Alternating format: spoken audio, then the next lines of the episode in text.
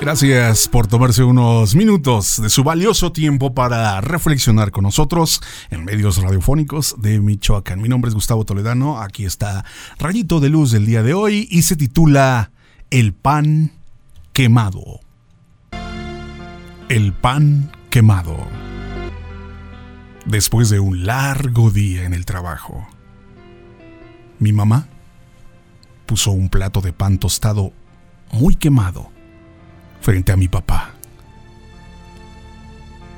Recuerdo estar esperando a ver si alguien lo notaba. Sin embargo, aunque mi padre lo notó, alcanzó un pan tostado. Sonrió a mi madre y me preguntó cómo me había ido en la escuela. No recuerdo lo que le contesté, pero sí recuerdo verlo untándole mantequilla al pan tostado. Sí, ese muy quemado. Y comérselo todo.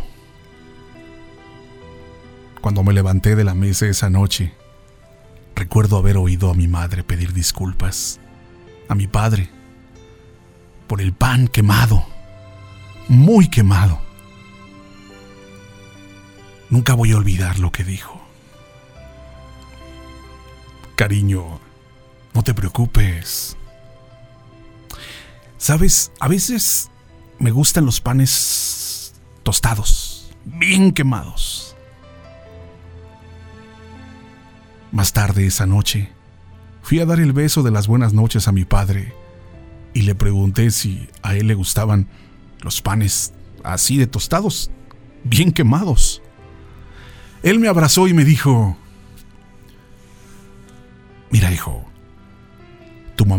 tuvo un día muy duro en el trabajo. Está muy cansada. Y además, un pan tostado un poco quemado no le hace daño a nadie. La vida está llena de cosas imperfectas y gente imperfecta. Aprender a aceptar los defectos y decidir celebrar cada una de las diferencias de los demás es una de las cosas más importantes para crear una relación sana y duradera.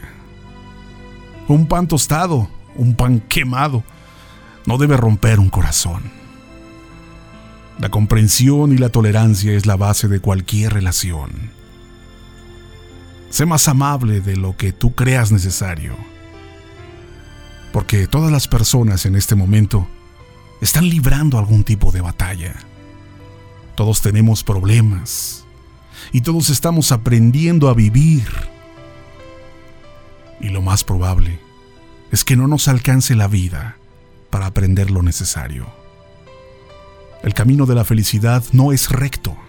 Existen curvas llamadas equivocaciones. Existen semáforos llamados amigos luces de precaución, llamada familia.